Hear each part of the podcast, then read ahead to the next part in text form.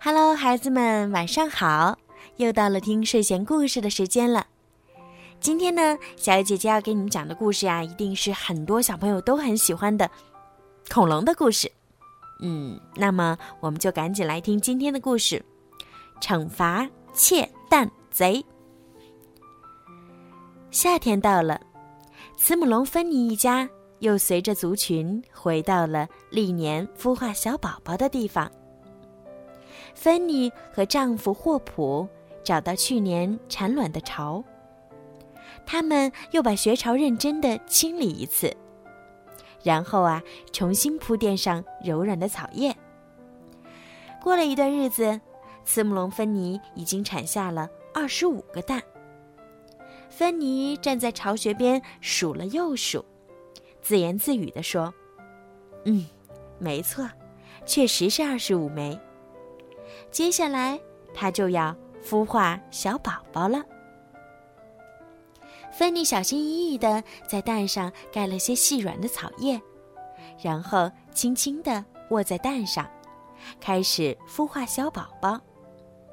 芬妮的丈夫霍普静静地守护在妻子身边，看着开心的妻子，霍普禁不住心中的喜悦，自言自语地说。啊，哈哈，我们很快就会有一群可爱的小宝贝儿了。啊！芬妮忽然惊叫一声。你一说，我才想起来，快去看看我们的孩子吧，他们都不知道跑到哪儿去玩去了，我可不放心他们。对呀，我们光顾着高兴，把孩子都忘了。我马上去找。霍普说完，急匆匆的走了。芬妮可是个好妈妈，对自己的孩子总是照顾的无微不至。哪怕是外出觅食，也要让孩子走在他们夫妻中间，以免遇到危险。啊，孩子早晨就出去了，不会有什么事儿吧？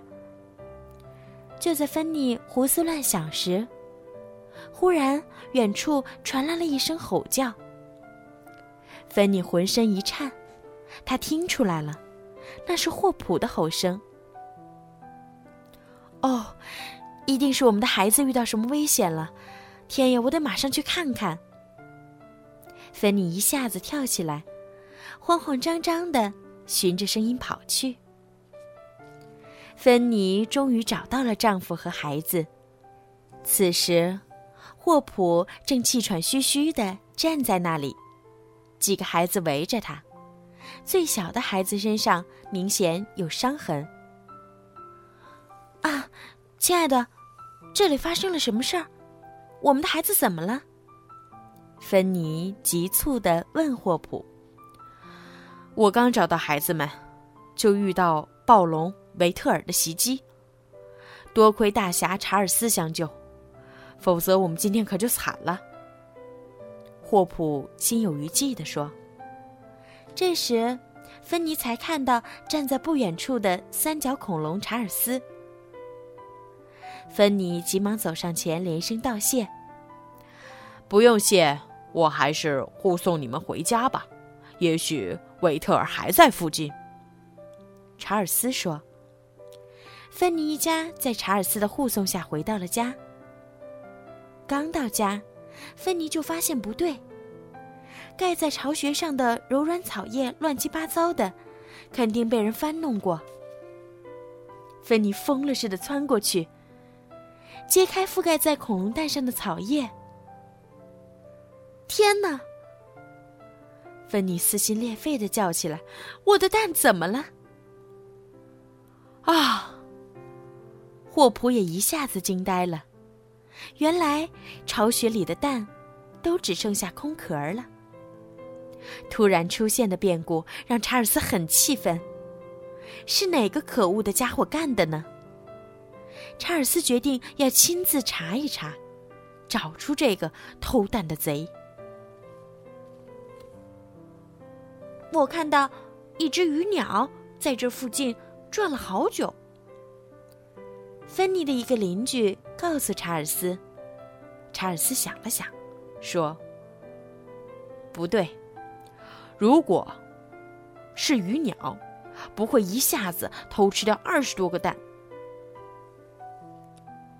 也许是普尔加托里猴吧。”有一头剑龙说：“我早上看到一只普尔加托里猴鬼鬼祟祟的在这里转悠。”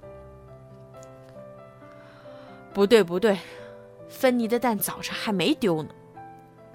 查尔斯摇摇头说：“查尔斯又回到了芬妮的巢穴，他围着巢穴转了几圈突然，查尔斯发现了几个有三个脚趾的脚印。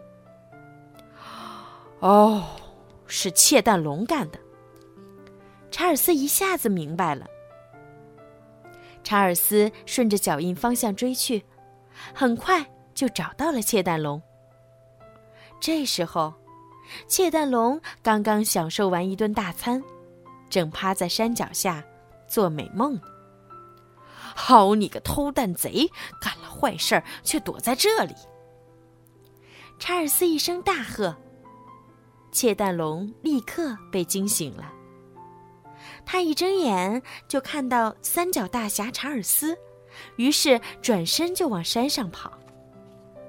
偷蛋贼，看你还往哪里跑！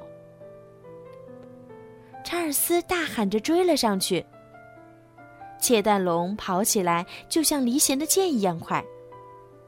查尔斯在后面拼命的追，他决心要让窃蛋龙受到惩罚。